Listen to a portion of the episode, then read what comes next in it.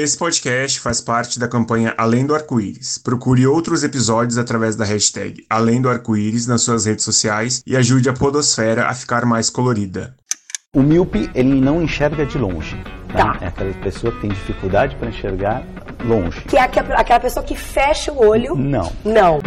Começa agora. Não consigo ler nada. Miopia. I'm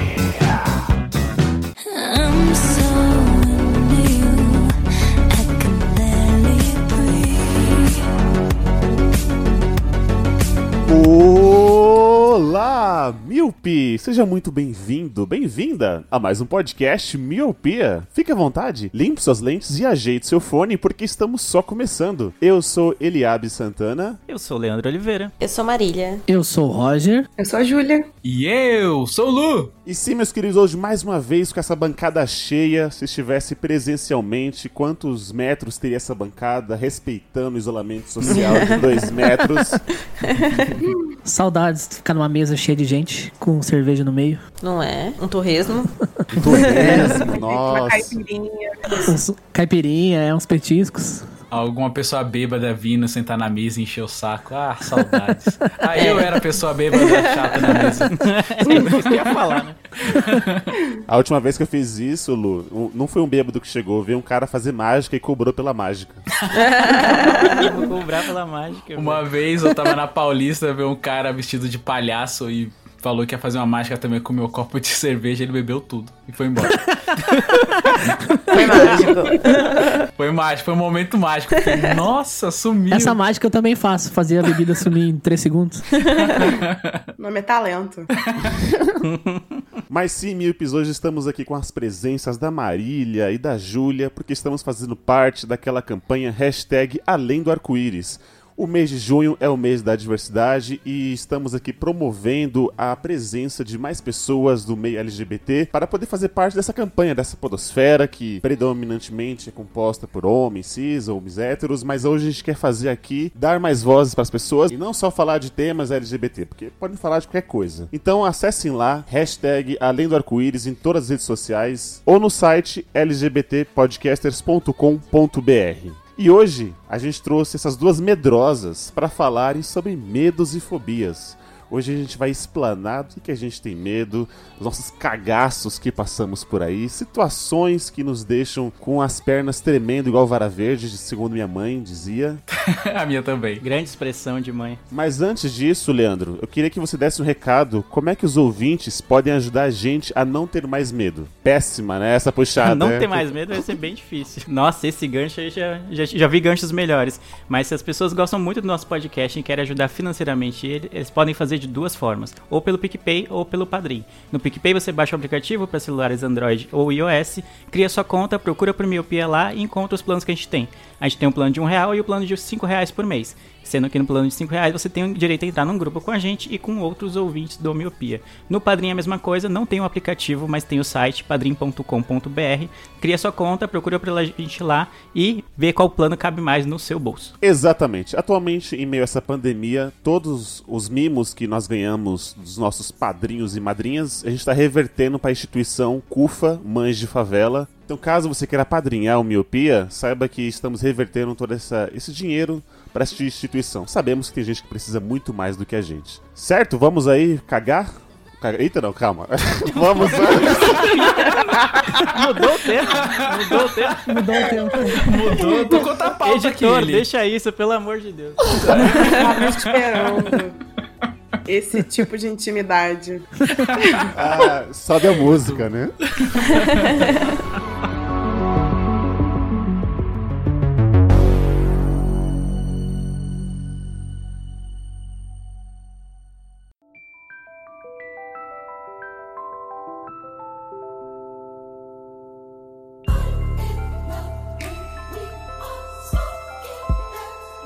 Hoje a gente vai falar aqui sobre medos e fobias. Então, só para explicar um pouquinho a diferença de medo e fobia, o medo geralmente é aquele nosso sistema de proteção. Então, quando a gente estamos em uma situação de perigo ou quer evitar alguma situação que nos deixe desconfortáveis, esse gatilho, né, esse esse interruptor ativa o medo para que a gente possa geralmente escapar daquela situação que tá colocando a gente em risco. A fobia é uma coisa, digamos, elevada à décima potência. É uma coisa, geralmente, um medo específico e é que trava. Geralmente você fica travado. Por exemplo, o Roger, eu sei que ele tem medo de palhaço. Não é uma coisa totalmente agressiva, mas eu sei que ele trava. Tenho? Não sabia. Ele tem medo de se olhar no espelho, então. Esse Palhaço. quer dizer. Quando todo dia de manhã eu acordo, olho no espelho e fico com medo. Quero explanar aqui a minha, minha, minha digníssima, minha esposa. Aí estávamos no centro de São Paulo e tinha aquele cara que entrega folheto, mas ele tava de palhaço. E aí ele veio em direção a gente. Ela apertou a minha mão assim que ela ficou vermelha ao ponto. Eu falei, meu Deus, calma, é só um folheto. Ela, não, eu tenho medo de palhaço. Eu tenho medo de folheto, né? É, essa seria a melhor reviravolta. É. Eu tenho muito medo de palhaço. Isso, assim, não tem palavras. Sabe aquele meme? Tem um meme que é assim, é, mas é palhaço mesmo a gente vestido de palhaço. Eu sou esse meme. É que assim, eu acho que geralmente quem se veste de palhaço não é palhaço. Palhaço é a gente, né? Porque se veste, ele só tá fingindo mesmo. Vocês Parece lembram daquela época que tinha os assassinos? Sim, sim. É não que a- ela falou, tinha uma época que a minha mãe falava assim: "Ah, tem, tem uma gangue de palhaços que tipo vem com uma Kombi e aí vai sequestrar Sim. crianças". entendeu? Sim. Sim, sim, essa história é real, né? Na verdade, isso aconteceu. É isso real, foi- aconteceu comigo, né? Não, não, mas Eu era isso. Eu era isso Kombi. aconteceu. É um Transformer, né?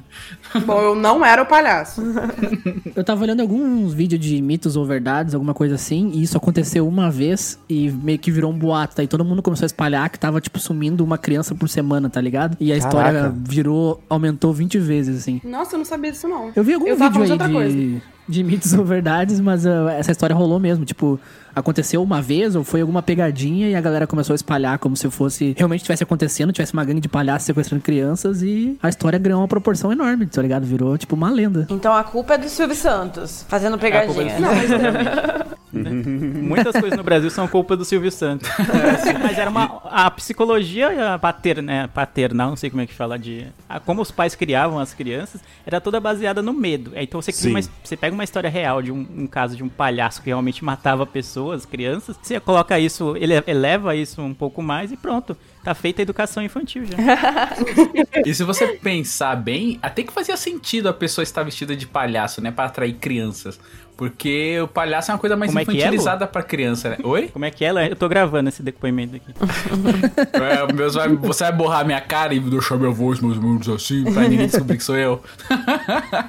Não, mas ah, eu não entendo o conceito de palhaço ser algo legal pra criança, porque palhaço não é legal, mano. Ele tem uma cara muito feia, tipo, normalmente é uma, uma maquiagem, tipo, é uma cara triste, não é uma cara feliz, sabe? Eu não entendo como é que surgiu o conceito palhaço é coisa de criança. A maquiagem é justamente pra tirar a cara triste. O palhaço tá sempre triste, entendeu?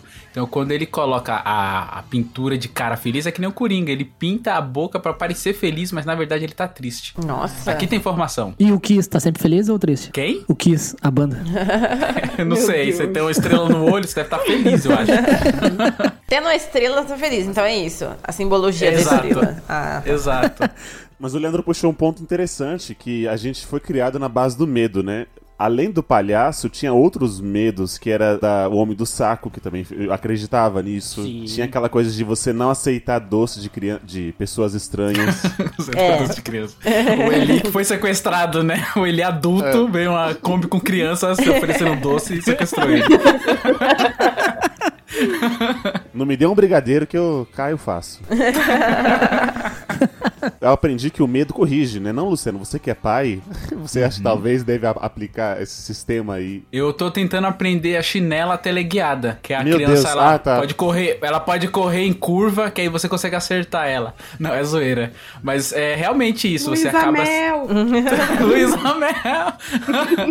mas, mas é sério, eu falo pra eles assim, ó, ó, é o seguinte, você vai ficar de castigo. Aí eles param de fazer barulho. O Hector mesmo fica gritando, eu falo assim, ó, próxima gritaria que for, você vai pro seu quarto. Aí ele já, já fica fica com medo ali e não vai. Então, no começo, assim, que ele não entende muito essa relação de confiança, é só na base do, do, do ameaço. Se você não ameaçar, a criança, mano, transforma sua casa num, num circo. A analogia do palhaço.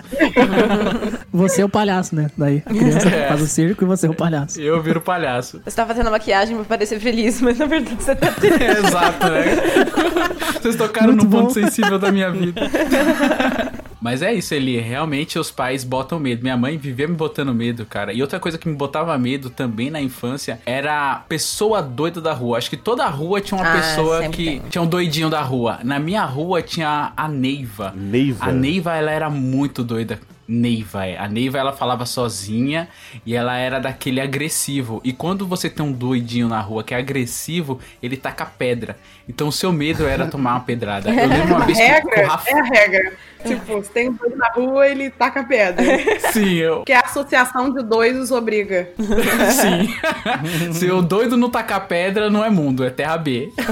Mas aí a Neiva, uma vez, é, tava passando na rua, todo mundo, todas as crianças tinham medo, né, da Neiva, porque a Neiva ela era assustadora, porque ela gritava e pegava pedra. E o Rafael, meu amigo da época, ele não botou fé. Ficou tranquilaço, assim, de repente, ela catou uma pedra e acertou bem na cabeça dele. Nossa, mas que mira.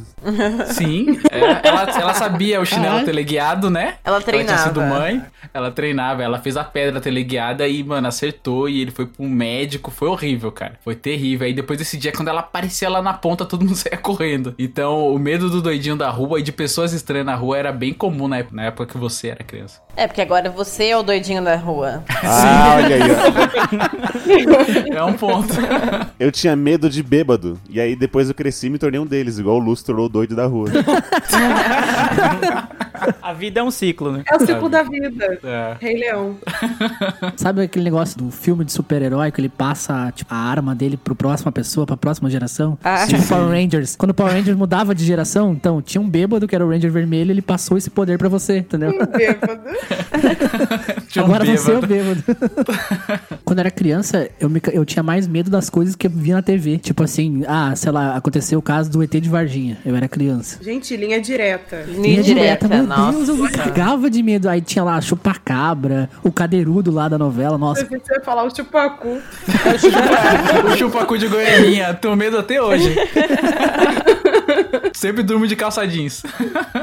Mas, mano, esses bagulho de novela, eu morria de medo, cadeirudo, nossa. Sim, mas eu, eu tinha esses negócios de programa de TV, eu tinha medo do, do ratinho. O Caramba, quê? ratinho, velho. Do xaropinho, Ele tinha medo do do sombra. É, tem o, como que é? Medo de fantoche? Fantochofobia não é zoeira. Mas eu tinha medo porque ele sempre levava umas coisas bizarras. Eu lembro de uma vez que ele levou um menino que ele tinha vários câncer. é, ele tinha um câncer na boca, que a boca dele tinha ficado bem grande. Ah. E aí minha mãe falou: não, não veja, não veja. E ele fazia toda aquela coisa sensacionalista de colocar um tapume na frente, mostrar só a sombra do menino. Ah, sim, eu lembro disso. Teve a Mulher Macaco também, ele levou lá uma vez, né? Sim, tinha essas paradas. Eu morria de medo desse negócio. E aí eu falei, não, eu vou querer ver esse menino. Deve ser mentira, que não sei o que. Eu criança na época, né? E aí quando eu vi, assim, eu fiquei extremamente horrorizado e não consegui dormir. Agora ele leva o presidente, é bem bizarro também, dá medo. Nossa, é, da- daí o medo. Eu tenho mais medo do Bolsonaro ser reeleito. Puta Hoje eu tenho muito mais medo. É, muito mais medo. Falar que você tinha medo do teste de paternidade do ratinho. É porque eu sei quem é o meu pai, né? Também aqueles, né, zoeira. Ele é o papai. É, Era no Ratinho que tinha aquele O Aqui e Agora, que eram essas matérias. Não, aqui agora era um outro programa. tá sabendo legal. Mas o- era do SBT também, não era? O SBT é a casa Era do do SBT, coragem, né? que era só caso, que tinha o Gil Gomes, né? Então ele ficava Isso. apresentando aqui e agora. Gil Gomes, Fazendo mó suspense sobre os casos, assim. Verdade. Era bem tenso, né? Ele dava um clímax pro negócio, né? Ele falava de um jeito meio assim, falava, caralho, fudeu Sim, muito. essa voz era muito, nossa, era muito assustador. Mas a pessoa só comprou coca. É, tipo, Comprou essa Coca-Cola aqui, agora, ela tava, né, sem, sem gás. Que é igual o, li- o Linha Direta. O Linha Direta, o cara não fazia nada demais. Ele só apresentava, mas não sei porquê, dava mó medo na gente. Não, não faz É. nenhum sentido isso. Mas tinha umas pautas que, da- que era muito assustadora. É, o Linha Direta teve uns bagulho sobrenatural, né? Teve. Aí depois começou com esse, com esse lance aí, eu ficava me cagando todo. Teve aquele do edifício Joelma lá em São Gente, eu assistia esse. Mano, esse episódio, meu Deus, eu nem dormi naquela noite. Não, eu lembro que, tipo assim, eu, eu sempre fui muito medrosa quando eu era mais nova. E aí eu não, consegui, não conseguia dormir no meu quarto sozinha. Eu tinha que dormir, eu colocava um colchão no quarto do meu irmão, pra mim dormir junto com ele, porque eu não queria dormir sozinha no meu quarto. E aí a gente, tipo, dormia com a televisão ligada. Aí eu lembro que Não sei porquê. Tipo, a gente dormia com a televisão ligada e eu sempre acordava no linha direta. Caralho. Todas é, as tipo, vezes. Todos os dias, né? Só passava uma vez na semana. Mas isso é ação, assim, é espiritual já. né? Sério, gente. Nossa, aí eu vi esse edifício aí, pra quê? Como que eu dormia de noite? Nunca mais. Uns dois dias lá com medo. Só tô pensando numa piada muito ruim, é que você tinha uma linha direta. Mas tá Nossa. tentando formular aqui, mas não deu certo. Péssimo. não. Desculpe, desculpe, convidadas. Tem que vir com um adicional de periculosidade isso aqui pra ter que ouvir essas piadas. Sim. Sim, é insalubridade, né? Vocês vão ganhar por insalubridade, fica tranquilo.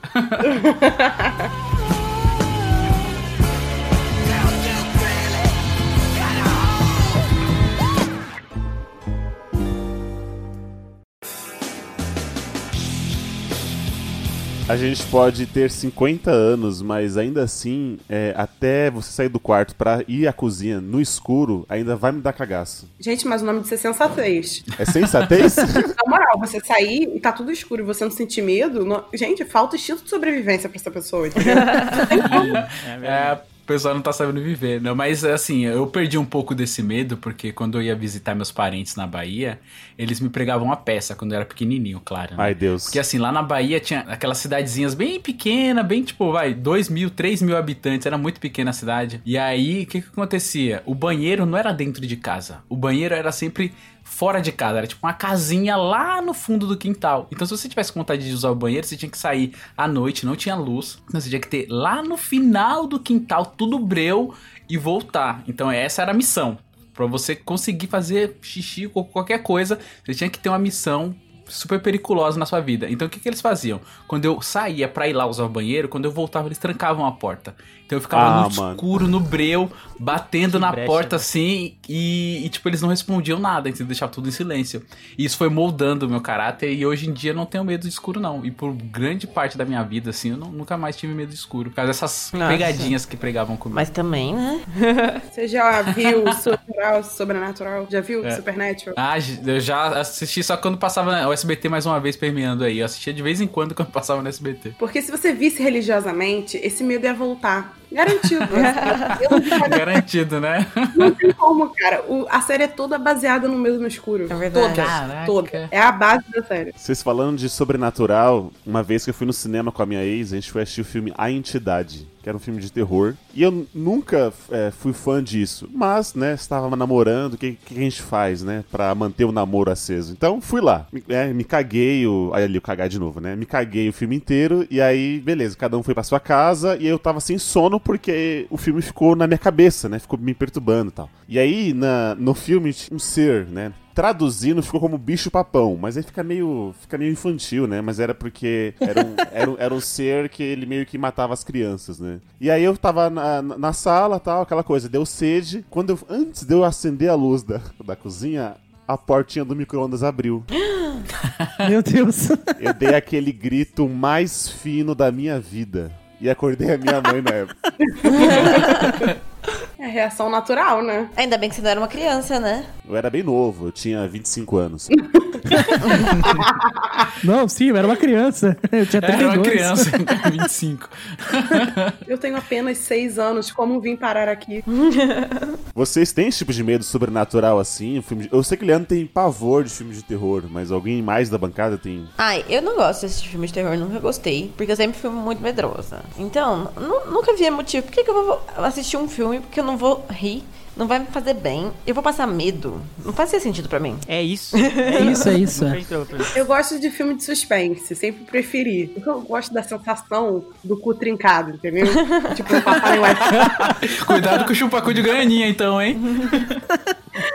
Eu gosto dessa sensação de tipo, meu Deus, o que será que vai acontecer? Eu me senti assim vendo Nós, né, do Jordan Peele. Putz, esse filme é maravilhoso. Ah, nossa, muito bom. Eu suava, gente, no assento ali. Nossa, eu fiquei com muito medo, muito medo, muito medo. Mas eu sempre fui muito medrosa. Assim, foi uma das coisas que meu pai sempre me sacaneou muito. Que ele fala assim, tipo, como é que você tá viva? Entendeu? Como é que Caramba. você tá cardíaco ainda? De tanto medo que você tem das coisas. Mas eu sou muito medrosa, sempre fui. E meus pais também sempre gostaram de alimentar isso. É, Porque... esco- Escola pai de cagaço. Exatamente. Mi- Minha mãe sempre foi assim, ah, não, porque os hackers na internet. Os piratas de computador vai roubar. Eu tinha um amigo meu que a avó dele falava pra não comer no teclado que dava vírus. Meu Deus. Meu filho não come Ah, teclado, cai farelo, daí enche o computador de vírus. fofo, achei fofo. Sim. O Eli puxou essa parte de medos de filmes de terror ou coisas sobrenaturais. Eu estou bem contente que a gente tá gravando de dia, são 10 da manhã. E não à noite, porque senão seria um pouco pesado pra mim. Mas eu sempre morri de medo dessas coisas e tal. Aí quando eu era pivete, tinha aquele. O Chuck, o brinquedo assassino, era um dos Adoro. filmes que estavam bem. Em, nossa. E eu acabei vendo, porque criança acaba. Mesmo com medo, você quer ver, sei lá por quê, né? Criança é idiota, né? Criança destemida. É, exatamente. Só que aí eu, mano, eu morria de medo. E até hoje, se eu vejo alguma coisa assim, tipo, de terror, ou vejo algum caso, sei lá, de. De crime, assim, que aconteceu, e eu vejo muito perto de na hora de dormir, aí eu fico pensando muito tempo antes de dormir nisso, mano. Então na infância foi bem tenso, que eu evitava ao máximo ver. Só que quando você é, sei lá, adolescente, sei lá por quê, os, os seus amigos sempre querem se reunir pra ver filmes de terror, querem Sim. eu nunca entendi essa lógica por, por trás disso, e aí era um auê, né? Eu, eu sempre era voto vencido, então a gente acabava vendo. E aí, eu, mano, à noite era tiro e queda. Eu sempre me lembrava do filme e ficava morrendo de medo, mano. Morrendo de medo mesmo. Mas, cara, vocês têm medo de, tipo, é, coisa envolvendo crime e tal?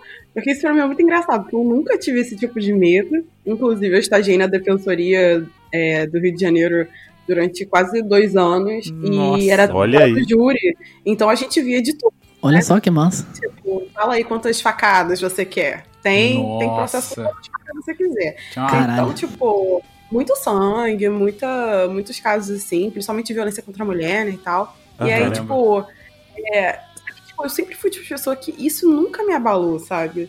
É, eu, o crime em si, tipo, nunca, nunca foi algo que me abala, assim, de, é, de eu ler e ficar assim, nossa, lembrando depois. Isso nunca, nunca rolou, assim, pra mim. O que eu não entendo é como essa galera que faz, tipo, autópsia em, ca em cadáver vive. Eu não consigo entender. Isso pra mim é a quem, sabe? Nossa. Nossa, eu odeio essa, essa galera, né, que, que compartilha foto de acidente de avião, tá ligado? Nossa, ninguém quer ver. Nossa, sim, sim. Eu sou uma pessoa muito sensível, muito sensível. Eu acho que, tipo, se, se você me fala uma coisa, às vezes você nem me fala querendo, tipo assim, me deixar com medo. Mas igual minha amiga falou, ah, eu fui refazer minha cirurgia dos peitos. Gente, ela começou a contar que tava. que era só pra melhorar a cicatriz, então ela fez acordada, que não sei o que. Gente, eu quase passei. Eu quase desmaiei. O dia inteiro, assim, eu fiquei, meu Deus do céu, ai, meus peitos. E eu nem tenho nada nos peitos, mas eu fiquei pensando, ai, meu Deus, ai.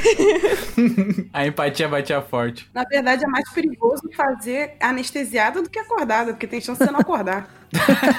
Exato.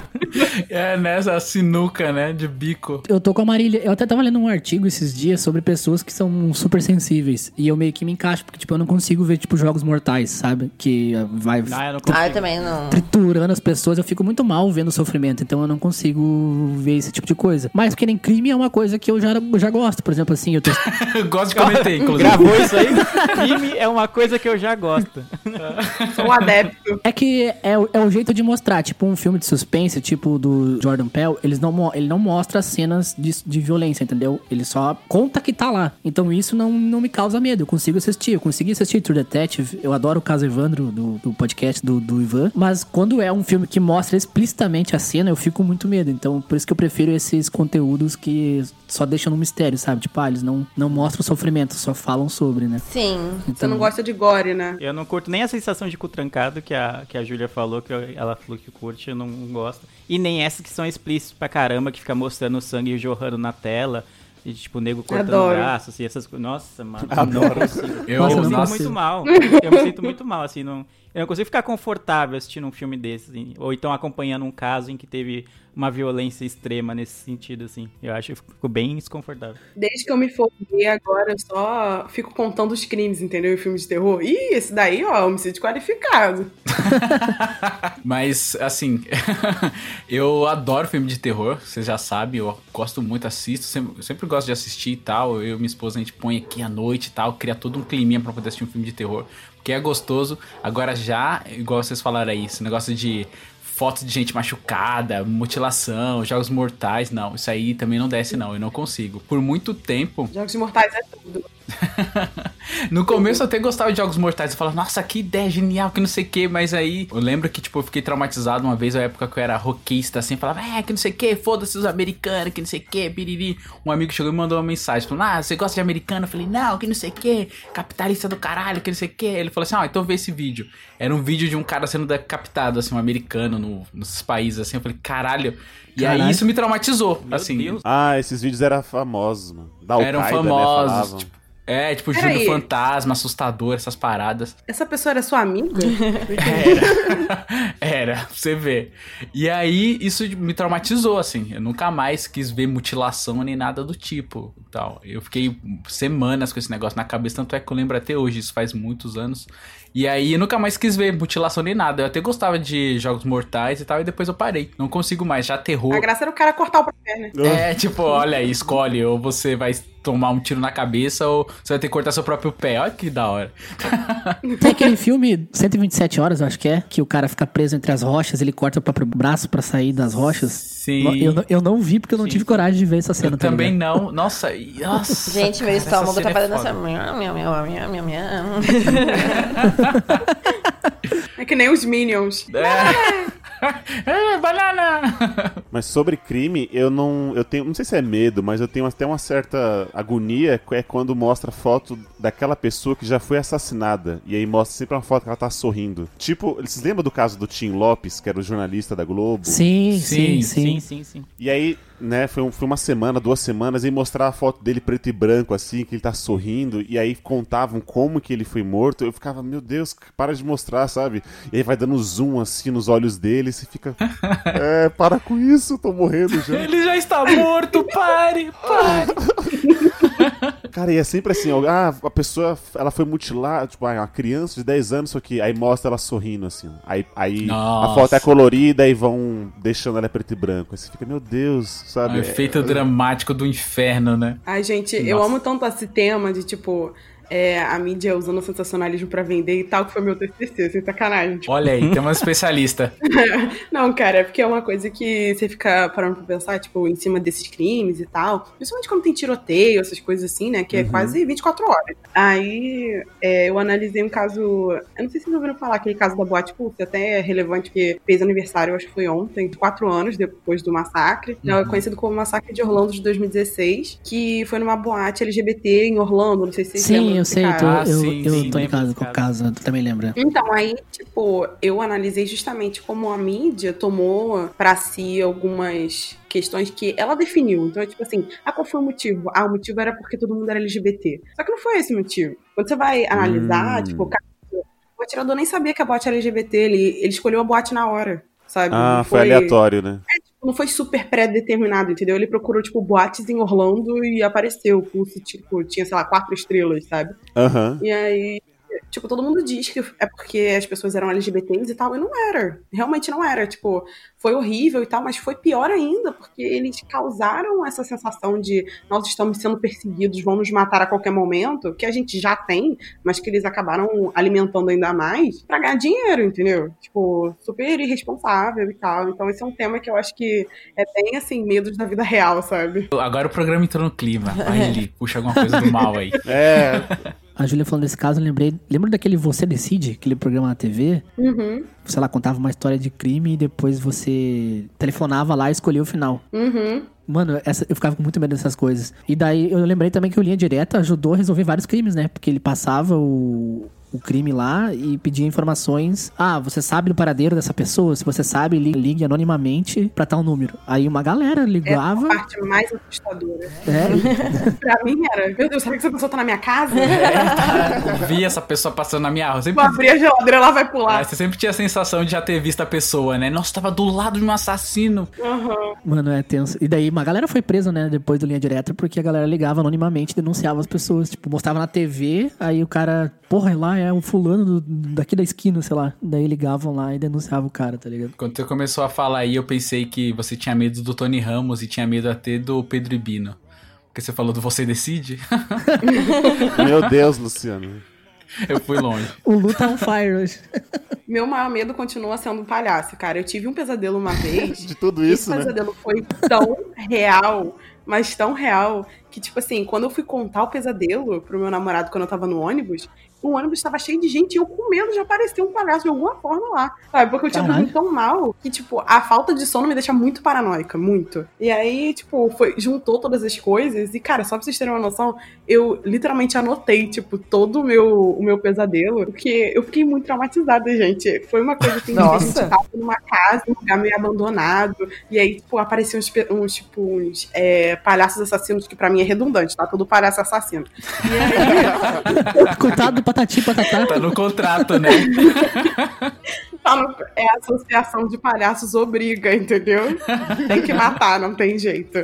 E aí, tipo, pra mim é- foi horrível, porque, tipo, todos meus amigos estavam lá, aí o palhaço pegava, matava todo mundo, aí do nada eu tava presa numa casa cheia de palhaço, sem saber onde eu tava, quem eu era. Nossa, foi horrível. Quem quiser analisar o sonho, pode botar aí nos comentários, tá? Consultoria. I'm just a man. I do what I can. Don't put the blame on me. Don't put your blame on me.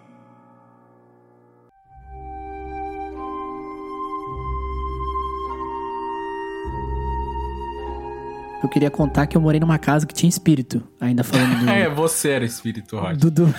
eu era espírito. Eu morava numa casa que o casal tinha um filho e eles eram dono, dono da casa. O filho deles morreu, morreu no hospital, não foi na casa. E eles construíram a casa da frente e se mudaram pra casa da frente. Eles não quiseram ficar morando na mesma casa que moravam com o filho. E essa casa que era deles antes, que moravam com o filho, eles alu- alugavam. Aí meus pais alugaram a casa. E a gente foi morar lá, beleza. Eu morei lá uns três anos, assim, de 2001 a 2004, por aí. Eu tinha um vizinho que ele era esquizofrênico. Aí o que acontecia? A janela do meu quarto, no lado direito, ela tinha um corredor. E no lado esquerdo da casa, do outro lado, era a entrada do carro e a garagem no fundo. Então, tipo, tu podia caminhar em volta da casa, se você quisesse, que dava, dava, sabe? Tinha espaço. A minha janela era um corredor bem estreito na direita. E logo já tinha a garagem do vizinho. As casas eram quase iguais, assim, o modelo. E de madrugada eu cansava de ouvir passos no pátio e eu achava que era meu vizinho esquizofrênico caminhando. Eu achava que ele acordava de madrugada e ficava lá viajando, sei lá, sabe? Tipo, ah, não quero dormir, tô sem sono, não consigo dormir, porque eu nem entendia o que que era uma pessoa esquizofrênica na época. Era criança, né? Eu tinha 12 anos. Aham. Aí, beleza, eu cansei de ouvir os passos. Eu sempre achei que era meu vizinho. Aí, um belo dia, sei lá, eu tinha uns 20 anos já, a minha mãe nós tava conversando alguma coisa, assim, parece alguma coisa na TV de espírito e tal. Daí minha mãe falou: Ah, você lembra aquela casa que a gente morava e tal? Sim, sim. Daí eu lembro. Sabia que tinha um espírito? E o quê? Porque ela nunca me contou quando era criança, né? Jamais.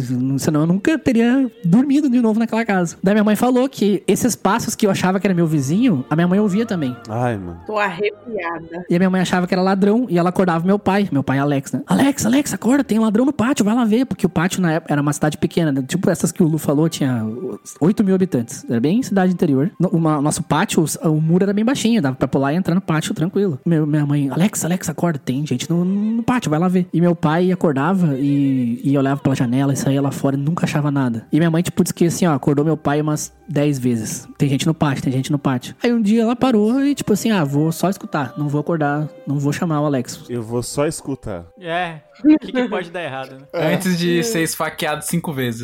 Não, e era isso, os passos, ele, tipo, ele caminhava em volta da casa, ia, voltava, ficava lá embaixo, da, tinha uma parreira de uva na, na entrada da garagem, ele ficava lá embaixo, ia, voltava, e minha mãe disse que achava que podia ser o, o filho deles, porque ela, ele ficava caminhando em volta da casa, essa era a história. Ele gostava de uvas, né? Ai, gente. Ele era sommelier. Só que ela, minha mãe me contou isso, eu tinha 20 anos, se ela me contasse na época, eu jamais ia dormir lá de novo. Ai, Cara. Mas então, história É. com espírito eu tenho, se vocês quiserem. manda. Opa, Por favor. Eu também tenho uma depois. Eu vim, eu mudei pra uma casa é, nesse ano. E aí, tipo assim, eu sempre fui muito medrosa, igual eu já falei desde pequena. Só que eu sempre tive muito medo de espírito. Só que meus pais sempre foi espírita. Então nunca fe- fez, fez sentido. Tipo assim, eu ia no espiritismo, mas morria de medo de espírito. Ah, tá. E aí, assim, depois eu fui crescendo, fui morar sozinha e tal, fui perdendo um pouco, sabe, de- desse tipo de medo. Porque eu falei, nossa, não tem como, se eu acredito, né, tenho medo por quê? Aí eu mudei pra essa casa. E aí, eu, tipo assim, eu sempre ouvia algo passo dentro da casa, até aí tudo bem, ficou nisso por um tempo. Só que aí um dia... Nessa aqui você tá agora? Isso. Aí, um dia, tipo assim, eu tava, eu dur- tava dormindo e eu sonhei que, tipo, eu tava, que eu tava dormindo e levantava, ia na cozinha, encontrava um espírito de uma criança lá e ela me entregava uma boneca. Aí eu jogava a boneca Meu Deus. pro lado e falava assim: Meu, essa boneca é muito feia, não quero ter essa boneca. Aí ela falava assim: Você não vai fazer isso com a minha boneca, essa, bo- essa boneca é minha. E aí eu fiquei, tipo assim, a hora que eu jogava a boneca, eu entrava num loop que eu voltava pra minha cama Levantava de novo e encontrava a menina lá no- na cozinha, gente. Tipo, eu fiquei num loop desses umas quatro vezes, nesse sonho. Gente, que parada meio. Caralho. Tipo Coraline, né? Não é? Da boneca. sim, total. E aí teve um outro dia, eu tava dormindo e eu sonhei que eu encontrava uma moça num campo de grama e a gente conversava e tal. Aí depois eu falava pra ela: Olha, como isso aqui é um sonho, eu tenho que acordar agora, porque eu tenho que trabalhar. Ela falou assim: Não, você não vai acordar. Eu falei assim: Não, eu vou acordar. Aí ela me puxava, tipo assim, eu ia como se fosse pra acordar e ela me puxou os meus braços. E eu acordei segurando o meu pulso do jeito que eu tava no sonho, tentando tirar o braço dela do meu, pra você ter ideia. Eu machuquei meu pulso nisso. Caralho. É. Caraca. Senhor Jesus, amém. Eu sou ateia.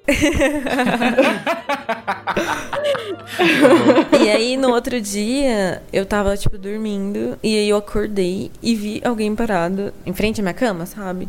Tipo, só me olhando.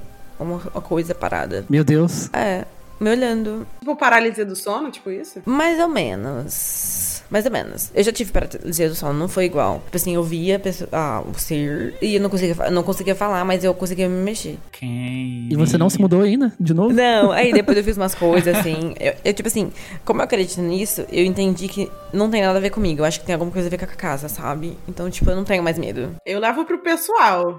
Eu levo pro pessoal. Pra mim, tá na minha casa é comigo. Eu também.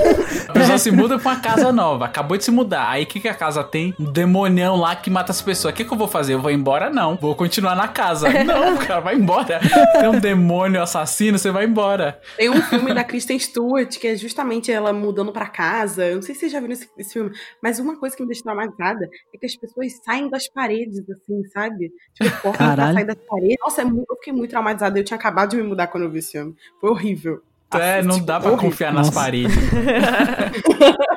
Marília, você mora sozinha? Eu moro com a minha mãe. Ah, tá, menos mal. Vai ter que morar com alguém. Você morar sozinha, meu Deus. Não é?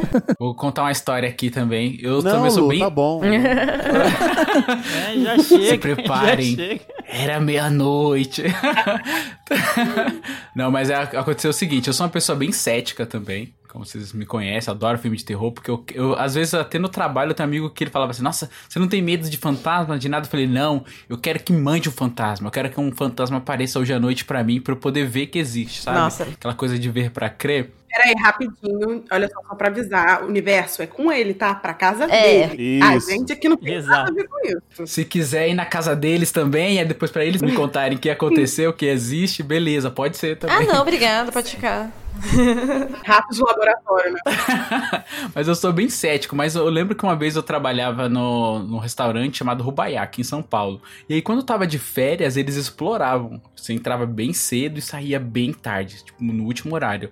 Então eu pegava o último ônibus, que era o ônibus da meia-noite. E aí, eu, como eu morava bem longe do trabalho. Ônibus da meia-noite. Eu já não falaria essas palavras. O ônibus cara. é, o nome, o nome é bom, né? O nome, o nome, o nome É o nome promete. do, do filme já, né? O ônibus da meia-noite. O ônibus da meia-noite. E aí eu peguei o ônibus da meia-noite e aí eu peguei o ônibus meia-noite, mas pra chegar em casa demoraria muito, porque eu demo- demorava quase duas horas, assim, longe do trabalho. Eu cheguei quase duas horas da manhã em casa, assim, bem, bem tarde. E aí eu desci no onde que o ônibus me deixava.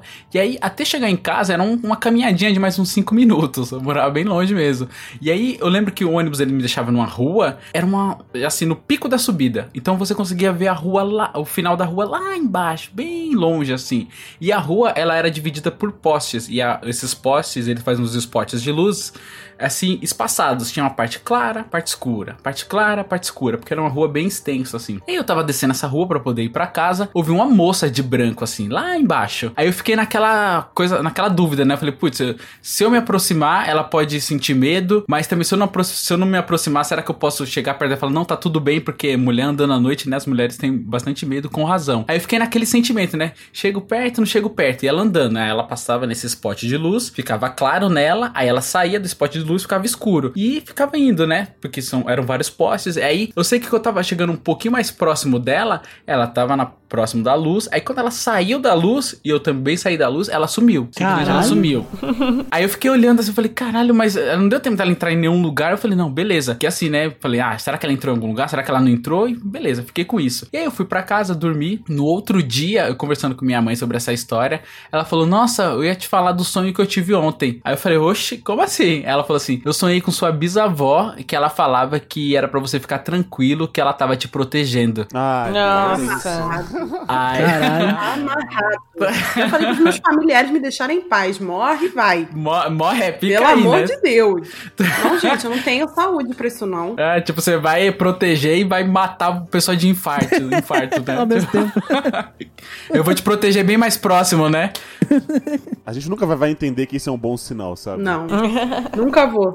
E aí Não foi adianta. isso, assim, essa foi a história, entendeu? Aí eu não sei se eu acredito ou não hoje, porque eu sou uma pessoa extremamente cética. Eu queria ver algo mais palpável, entendeu? Eu queria, tipo, levantar de noite pra tomar uma água e ver uma cadeira girando, uma porta batendo, alguma coisa assim, pra eu falar, ah, não, beleza, agora eu acredito.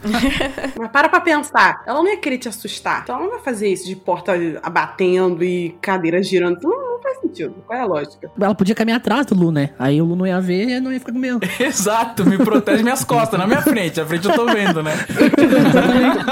É a retaguarda, né? Como é que é? Chama um reforço. É porque, é retaguarda. porque quer os créditos. Ela quer os créditos. Ela aqui quer. Ela quer os créditos. Ô, Leandro, me ajuda aqui. Vamos falar de medos reais agora, palpáveis? Por Medos favor. reais, medo Zona Leste, né, de São É, Paulo. me fala de um assalto aí. Dois caras numa moto, né? Isso. Dois caras numa moto, mano. Quem não tem medo de dois caras numa moto é muito privilegiado, eu acho. Sim, verdade. Mano, é tenso. Eu, eu sinto muito por você que tem uma moto como seu meio de transporte, ou como seu É. meio de trabalho. Você é um motoboy, faz entregas, não sei o que você faz com a moto. Mas, cara, se você tá vindo de moto perto de mim, eu automaticamente sinto medo de você, mano. E se forem dois caras numa moto, então. Ou dois caras, um cara e uma mina, que às vezes você não consegue identificar, né? Que tá de, tudo de capacete. Então, mano, você é louco. Chego tarde da faculdade, então, né? Tipo, do ponto até a minha casa, sei lá, é uns 5 a 10 minutos, assim. Acho que uns 5 minutos vai de caminhada, assim. Então, né? Tem sempre aquelas ruas do, do beco escuro da morte certa, né? Quer que eu mande minha avó, minha, bisa, minha avó te proteger? Minha bisa? Não, não, não, também. Eu acho que eu suave. Tô suave. E eu fico espantado que tem gente que anda na rua de madrugada suave, mano. Eu Ah, ando é. na rua de madrugada em choque. Completamente em choque. Ando, mano, muito rápido, olhando pra todos os lados, tá ligado? Tipo, com medo de qualquer um que se aproximar, assim, tá E ligado? a cara de mal, né? Exato. Se você, você tem que. O melhor jeito de não ser assaltado é se você parecer a ameaça. Exato. Eu sou o perigo. Você não fica mais tranquilo por estar no seu bairro? Tipo, ah, aqui é minha quebrada. Tô, caiu aqui, caiu Não, na... caramba. o Roger claramente não sabe como é viver na Zona Leste. Caiu. Estudo e trabalho na região da Paulista. Então lá eu tô muito suave. Eu falo, mano, eu não vou ser assaltado aqui. Você tá tirando, né, mano? Você é louco. Não tem a menor condição de eu, eu morar a vida inteira na, na ZL e ser assaltado aqui, né? Então lá eu tô suave, tipo, ando de boa. ligado? Então conforme eu vou voltando pro, pro, pra periferia, aí é que eu vou ficando com medo, entendeu? Medos reais, obrigado. Essa é, essa é a lógica. Aqui no, no Rio tem muito, assim, é, tipo, é, entre aspas, arrastão, né? Tipo assim, que começa no início da rua e tal, aí vem grupo, aí daqui a pouco todo mundo tá correndo, ninguém sabe nem do que que tá correndo. Aí aquela coisa assim. É tipo quando puxam, é, puxa a corda caranguejo, sabe isso? É tipo assim. É tipo isso. Aí um grita, todo mundo corre, é assim. Sim, Só sim. que, só que assim, é, eu acho muito engraçado quem fala assim, ai não, porque você vai andar no, no Rio, no centro do Rio, e você vai, tipo, usar seu celular, não sei o quê. Filho, se forem te assaltar, vão te assaltar e acabou. Não adianta ficar com medo, não. Não adianta é- ficar com medo. Não adianta. Isso é verdade, Júlio. Uma vez eu fui pro Rio de Janeiro, fui pra lá pra Realengo. Não sei se você já foi. Eu tenho uma amiga que mora lá. E aí, assim, é, não, não sendo, né, não fazendo estereótipo, não sendo paulista babaca, mas foi a primeira vez que eu vi vários tipos de armas, assim, à luz do dia, sabe, assim. Uhum. E aí, depois eu fiquei no, no, no baile funk à noite, que foi maravilhoso e tal. Mas foi aquela coisa, se, se fosse, tipo, pra ser assaltado, talvez eu não teria visto. Tipo assim, tava muito à mostra e se eu quisesse ser assaltado, teria sido normalmente. E eu fiquei com cagaço, assim. Eu tava, meu Deus, a gente tá subindo um morro. E não, foi, foi muito tra- tranquilo, mas foi maravilhosa essa experiência que eu tive no Rio. Cara, em São Paulo eu fui, só fui uma vez. E aí foi engraçado que quando eu fui pra São Paulo, Eu peguei um Uber, foi pra ir na Comic Con Experience. E aí eu Uhum. peguei um. E aí o cara do Uber assim: Ah, você é carioca, né? Que aí tem. Lá tem milícia, né? Não sei o quê. É, ó, como o cara puxa assunto, né? É, tipo. Tipo, esse lixão aí que tu vive, como é que é a É, história tipo, ah, aí? você já viu uma arma? regras? Como é que é? É. É, tipo, pois é.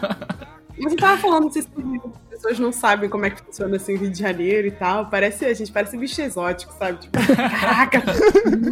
Eu trabalhei com um amigo que ele, ele era mineiro, mas ele morou por muitos anos no, é, no Rio de Janeiro e tal. Inclusive, ele escuta o podcast. Um beijo, Piero. E aí, na hora do almoço, tem aquelas TVs que ficam no restaurante, né?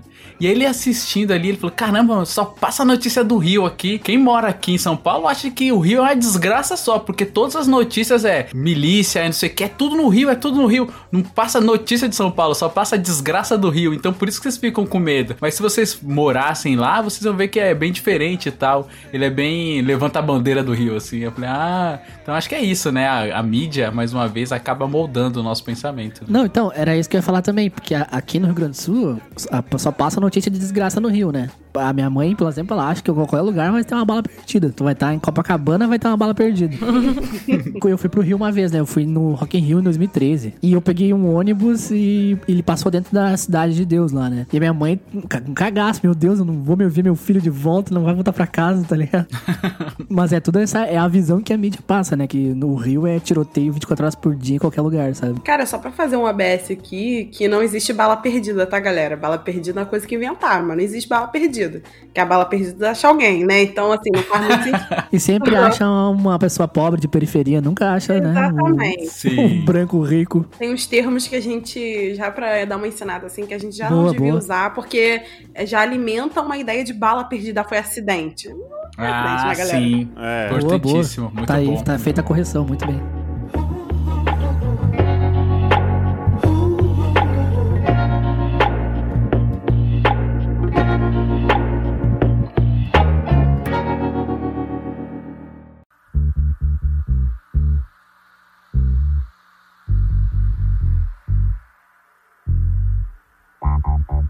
Meninas, eu queria saber se vocês já passaram por alguma situação que claramente nós aqui, os caras, não, não passam. Por exemplo, a gente estava discutindo antes de convidar vocês o famoso beco escuro, né? Quando o Leandro salientou bem aí, tá voltando na faculdade, tá, tá passando por uma rua escura, a gente tem medo de ser assaltado.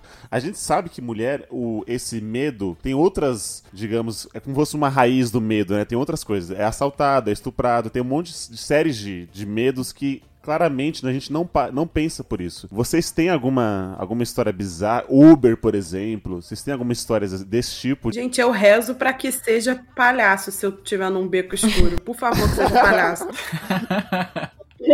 Porque palhaço só mata, né? Não, pois é. Pior que vai acontecer é ele me levar, tipo, pro cativeiro sobrenatural dele, entendeu? Tá tranquilo, assim. Cativeiro sobrenatural. Tipo o Witch leva pro Demais. esgoto, né? Mas Demais. a gente morre rápido, tá tudo bem. Cativeiro sobrenatural é demais. A gente vai morrer rápido, é isso. É tipo, se você for. Se for acontecer qualquer coisa, não. Tomara, tomara que já não seja, porque você vê aqueles, aqueles casos, tipo, mulheres são torturadas por três dias, sabe? Tipo, umas Sim. coisas doidas. Os braços, tira as pernas, não sei o quê, tipo, drena o sangue, tipo, Nossa. assim, putz, nossa, então tá, né? Como é que era o nome dela? Júlia? Ah, entendi. Porra. Credo. Uma, uma vez, a Thaís, minha, minha esposa, e eu estávamos voltando de um, de um rolê, era quase uma da manhã, e aí a gente mora próximo da- da estação de trem até em casa. Dá pra ir andando, mas pegamos um Uber. E assim, estávamos eu e ela meio já de fogo, né, já alcoolizados. A gente pegou um Uber, só que a gente só foi meio que só entender a sacada dele quando já estava chegando em casa. Porque ele falava manso, falava, oi, vocês estão bem? Vocês querem uma água, não sei o quê. E a gente falando, não, estamos bem, que a gente tava voltando do rolê ali, não sei o que lá. E aí ele tava contando que ele tava com aqueles 15 pelúcias espalhadas pelo carro, que é pra deixar os passageiros confortáveis. E aí a gente meio que ligou ali uma coisa com a outra, e falou assim, mano, mas não tá, não tá sendo legal isso. Aí não, porque coloca aqui essas pelúcias pelo carro, que é para as pessoas acharem que eu tenho uma família, que eu sou um pai de família. Só que assim, ele tava parecendo mais mais um pedófilo do que um pai Caralho. de família. Nossa. E a forma como ele ia falando meio manso, sabe? Vocês estão bem? Vocês querem acariciar o meu tigrão, sabe? Ai. Falei, Vocês gostariam de conhecer Caralho. o meu cativeiro sobrenatural? Cativeiro Sobrenatural número 2. Mas você tava falando aí da- das meninas e tal. Eu lembro de uma vez que eu tava. Assim, a gente tava. Sempre vai pra almoçar, vai em grupo, né? Vários caras andando assim. Eu lembro que uma vez eu tava indo almoçar, tava uma galera, assim, né? Só homens. E aí, ao longe, assim, a gente avistou uma menina vindo. E, nossa, eu olhei pra não ela. era sua avó. Não, não. Tá. não, porque minha avó ela fica de costa, né? Ela só tava vindo. Ah, entendi. E aí, ela tava vindo, de longe deu pra perceber que ela estava sorrindo, assim, ela tava bem sorridente, bem sorridente mesmo. E aí, quando ela foi chegando próximo do grupo, ela fechou a cara. Aí, na hora, eu me liguei assim, eu falei, caramba, mano, a gente não, não mexe com elas nem nada assim, mas eu pensei, caramba, pra você ver como que já tá o modus operandi, né? Tipo, eu Sistema nunca... de defesa. Sistema de defesa, eu nunca vou imaginar o que é isso, entendeu? Já pra ela, ela, tipo, essa é a vida dela. Como que é viver assim, entendeu? Tipo, com medo, tipo, você não pode ficar sorrindo. Tipo assim, passa, rápido, entendeu? Tipo, você vê uma mulher, vai na frente dela, entendeu? Sim. Porque ninguém, é, cara, é coisa pior do que você ter que fingir que você não tá vendo, que o cara tá atrás de você. Porque se ele não tá, ele pode ver você. E aí você fica naquele, naquela paranoia, tomara que ele vire na próxima esquina. E aí, tipo, são assim, os 10 minutos mais longos da sua vida, até que chega o próximo, os 10 minutos mais longos da sua vida, até que chega o próximo, e o próximo, e o próximo. Eu lembro que tinha um movimento que era anda juntas, né? Que quando uma mulher É. via outra, mesmo se não conhecesse, andar juntas e tal. Tipo, tem que criar esses dispositivos porque o homem não entende. Puta, isso é foda, mano. Sim. Viver É. assim deve ser terrível. É sempre um- é, muitas. ah, como posso dizer? Emoções. extremamente emocional, assim. De caso pessoal, cara, é engraçado porque é, quando eu vou olhar pra trás assim, o cérebro ele até meio que, que apaga, assim, entendeu? Tipo, o cérebro, eu tenho certeza que eu já passei por umas, assim, tem uma específica que eu me lembro que eu tava ficando com uma menina e a gente tava num beco. Só que era um beco, tipo, normal, assim, sabe, residencial e tal, não era tipo um beco escuro, morte certa. Morte certa. É, tipo, não era assim. Mas a gente tava ficando num beco e tal, e, e foi muito estranho, porque o beco tava vazio. Aí, de repente, apareceu, tipo, uns caras, e eles ficaram, tipo, encarando, sabe? E, tipo, os caras, eles não só encaram, eles ainda chegam perto, assim. Ah, Sabe? É- Foi muito assustador, sabe? Porque né, não- não foi só aquela questão de, tipo, mulher e tal, mas ainda teve essa fetichização, sabe? De, tipo, ai, meninas ficando e tal. Lembro até hoje que Uhum. uma amiga minha que ela voltou no Uber ficando com uma menina. Eu falei assim: você é doida, né? Tipo, você é doida. Você perdeu a noção do perigo totalmente, Sim. assim. Tava bêbada mesmo, né? Nossa, essa daí.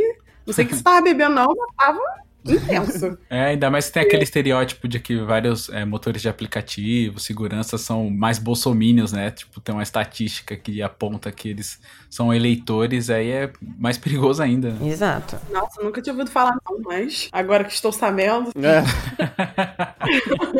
Só vai andar de bike agora, né? É, não são todos, mas tem uma estatística que aponta isso. Eu não sei andar de bike. Infelizmente é andando mesmo. Olha o medo aí, ó. É igual o medo da Ludmilla de cair de moto, né? De cair na piscina. Mas esse negócio de andar na rua é, é bem real, né? Eu já fui assaltado duas vezes. Mas não foi nada, tipo assim, a, a pessoa tava com a mão no casaco, parecia uma arma. Aí depois eu vi que não era uma arma quando ele pegou o meu celular e saiu correndo, né? Só que quando eu, quando eu tô caminhando na rua e eu vejo que alguém tá caminhando atrás de mim, daí tá, tipo, tá só eu e mais um cara na rua, eu fico tenso, né? Já, tipo, já fico de olho. Ei, não vem não, hein, louco? Tá ligado? Tipo, só que eu percebo isso também, tipo, às vezes eu tô caminhando, aí, sei lá, eu deu uma caso de virar uma esquina e eu tô caminhando e tem uma menina um metro na frente caminhando. Aí eu também, eu procuro ou atravessar a rua ou caminhar rápido e passar ela, porque eu sei que vai- ela vai ficar muito desconfortável, sabe? Tipo, a, a mesma sensação que eu tenho do assalto, ela tem com qualquer pessoa. Tipo, eu não tenho uma sensação com- de medo quando tem uma menina atrás de mim caminhando, mas né, ela, se me ver, vai ter, né? Não vai saber que eu sou uma pessoa normal, enfim, né? Não, e que mostra que você não precisa fazer nada, sabe? Tipo, não é uma atitude Sim, assim claro. que precisa ser ativa, sabe? E isso é interessante também, porque eu fui assaltada num ônibus e eu fiquei com estresse pós-traumático depois disso. Tipo, eu tinha pânico e tal, porque, assim, eu não, eu não sou uma pessoa que reage a assalto, mas eu sou uma pessoa que não reage. E aí, tipo, o cara tá pedindo meu celular e eu não consigo, tipo, minhas mãos param de funcionar, eu não consigo, tipo, eu, eu desligo totalmente. O corpo fala, isso não é pra mim.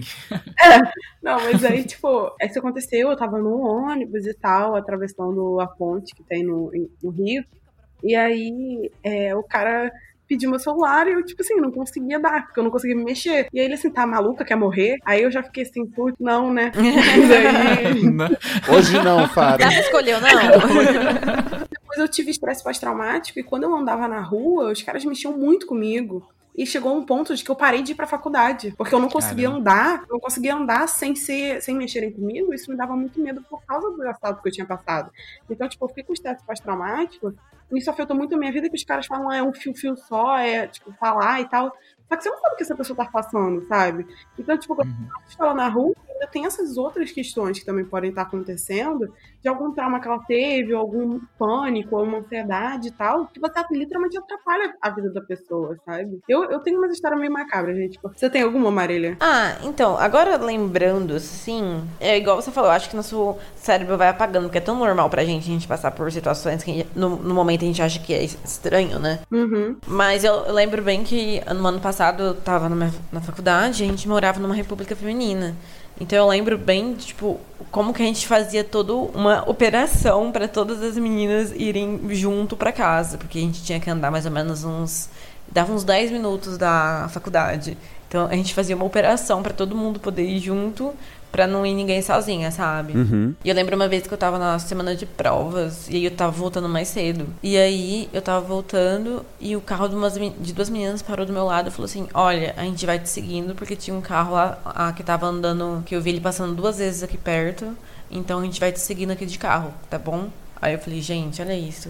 É disso que a gente precisa no mundo. Caramba. É, tipo, eu tava, Uhum. É. tava no meu mundo, né? Não tava nem percebendo. E aí, que bom que, que elas perceberam. Tive um caso quando eu era muito pequena, que eu só fui lembrar muitos anos depois, assim, parecia que, de- tipo, meio que desbloqueou na minha mente, porque foi muito traumatizante. Eu tava andando, eu tava, tipo, voltando do colégio, alguma coisa assim, e aí, tipo, eu nunca voltava do colégio sozinha, mas naquele dia, tipo, sabe, aquelas coisas assim, naquele dia Sim. que... E aí, tipo, eu tava voltando do colégio e tinha um carro branco parado na esquina, assim, tipo, eu ia entrar na minha rua, sabe? Aí, logo antes da esquina da minha rua, tinha um carro branco parado. Eu tava andando, né? Porque carros, né? Assim, Carros. você vai... Carros. Dos carros vai ficar difícil. Das motos até dá, porque é menos raro, mais raro, né? Só que dos carros é difícil.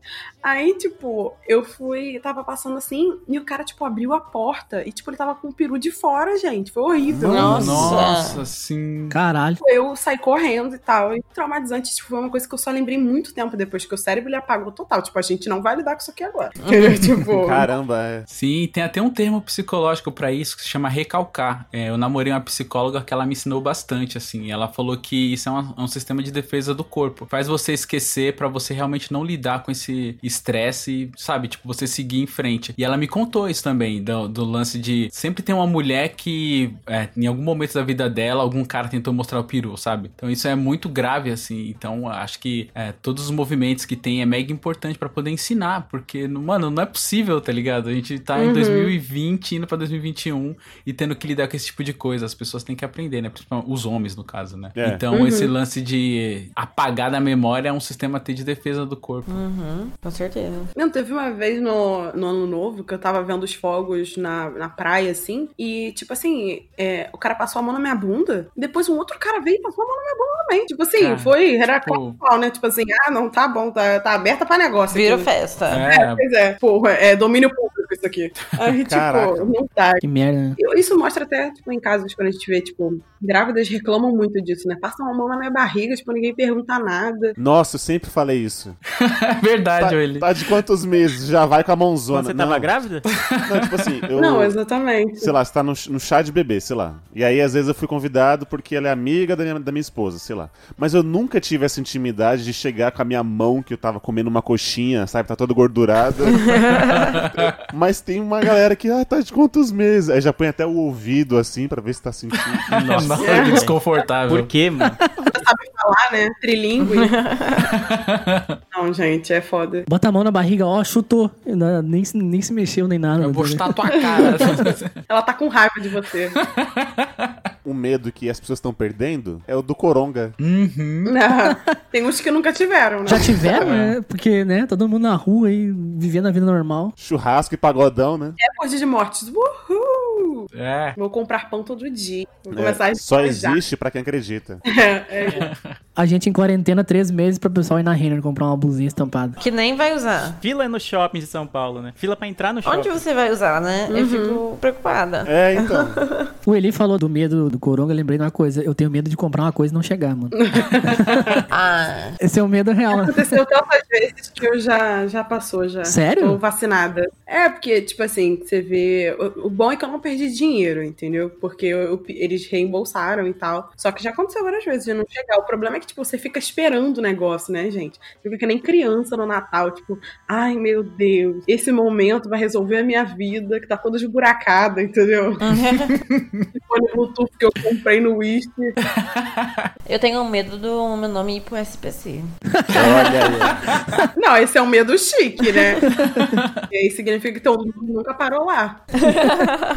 O medo do bem, né? Mas foi quase. É assim, ó. Quando você bota a mão no bolso e não está o seu celular, você, nossa, dá aquele mini infarto, sabe? Meu Nossa, Deus. é. Onde está? Gente, eu tenho medo de perder a chave do meu carro de novo. Uma vez eu fui pra uma cidade de uma amiga minha e fui com o carro. Em questão de 10 minutos eu perdi a chave do carro. E, tipo assim, era um fim de semana que eu não ia gastar muito, porque eu tava. Falei, ah, vou pra casa da minha amiga, né? A gente morava sozinha, eu e ela. Uhum. Falei, vou pra lá, vou comer comida da mãe dela, a gente não vai fazer nada, então vou ficar sem gastar nada. Essa brincadeira ficou 750 reais. Caralho!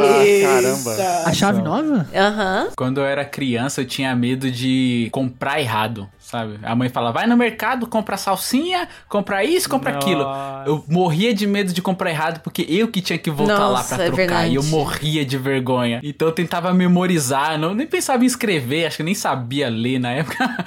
e eu ficava com medo de. Ficava, não, é salsinha, salsinha. Como que é salsinha? Tipo, tinha que decorar, sabe?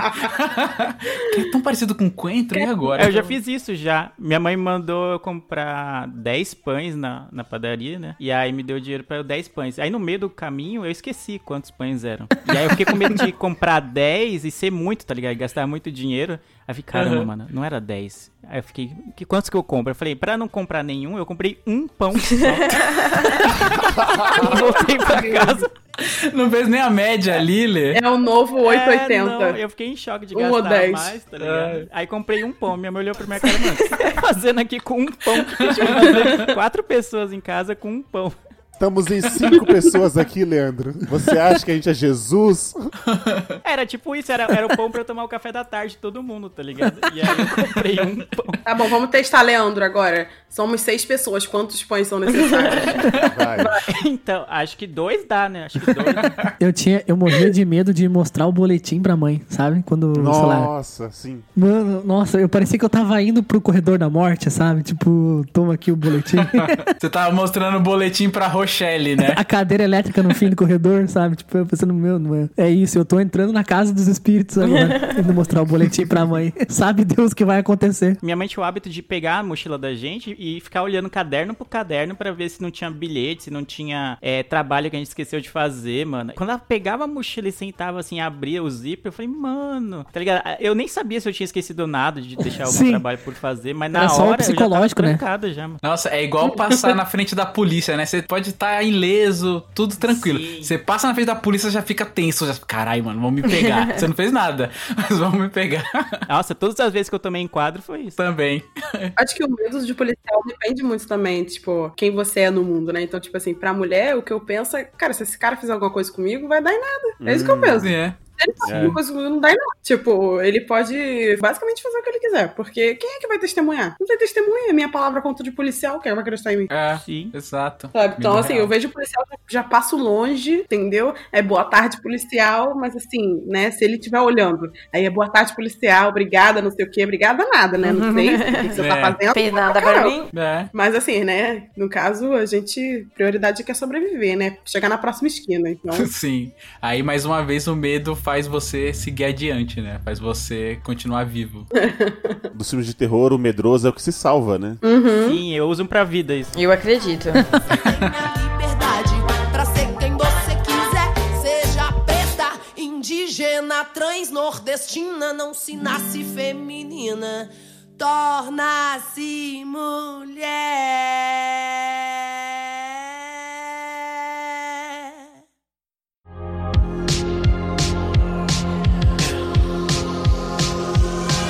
Então é isso, meus medrosos. Esse cast vai ficando por aqui. Eu espero que vocês tenham gostado, aprendido algumas coisas. O senhor Leandro já, já sabe, não pegue Uber se tiver com pelúcias no painel, viu?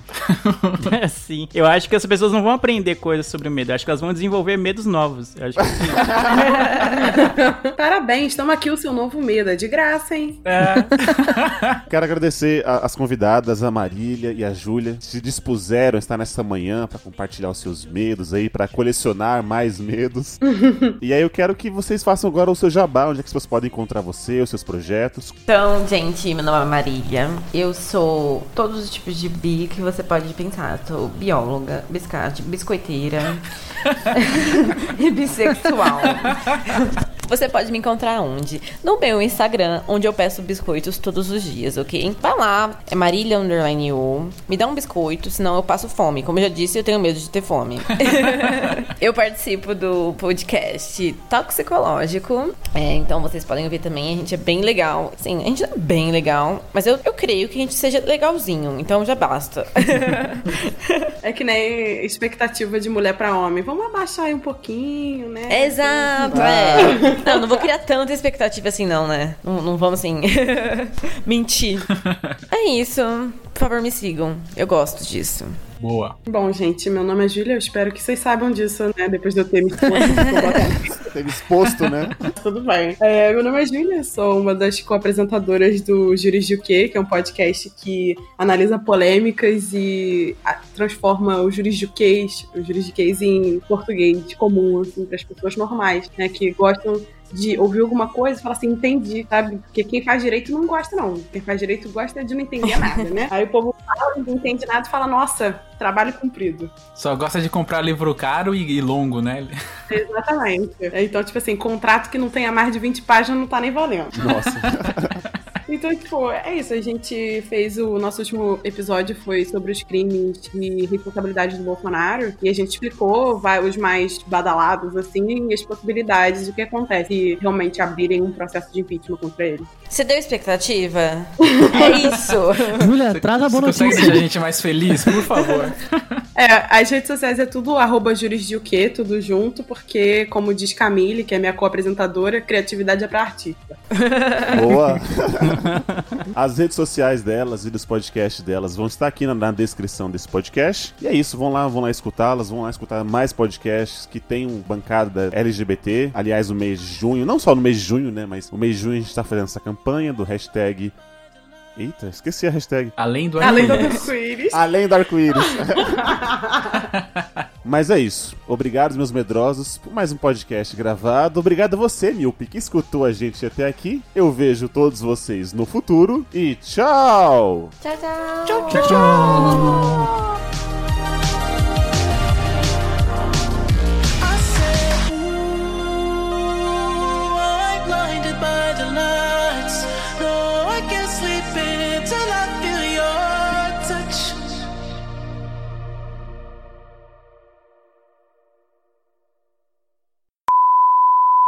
Oi, meninas, vamos cagar? né? Que tipo de convite é esse? Isso aqui é um culto, não é isso? Eu entendi agora.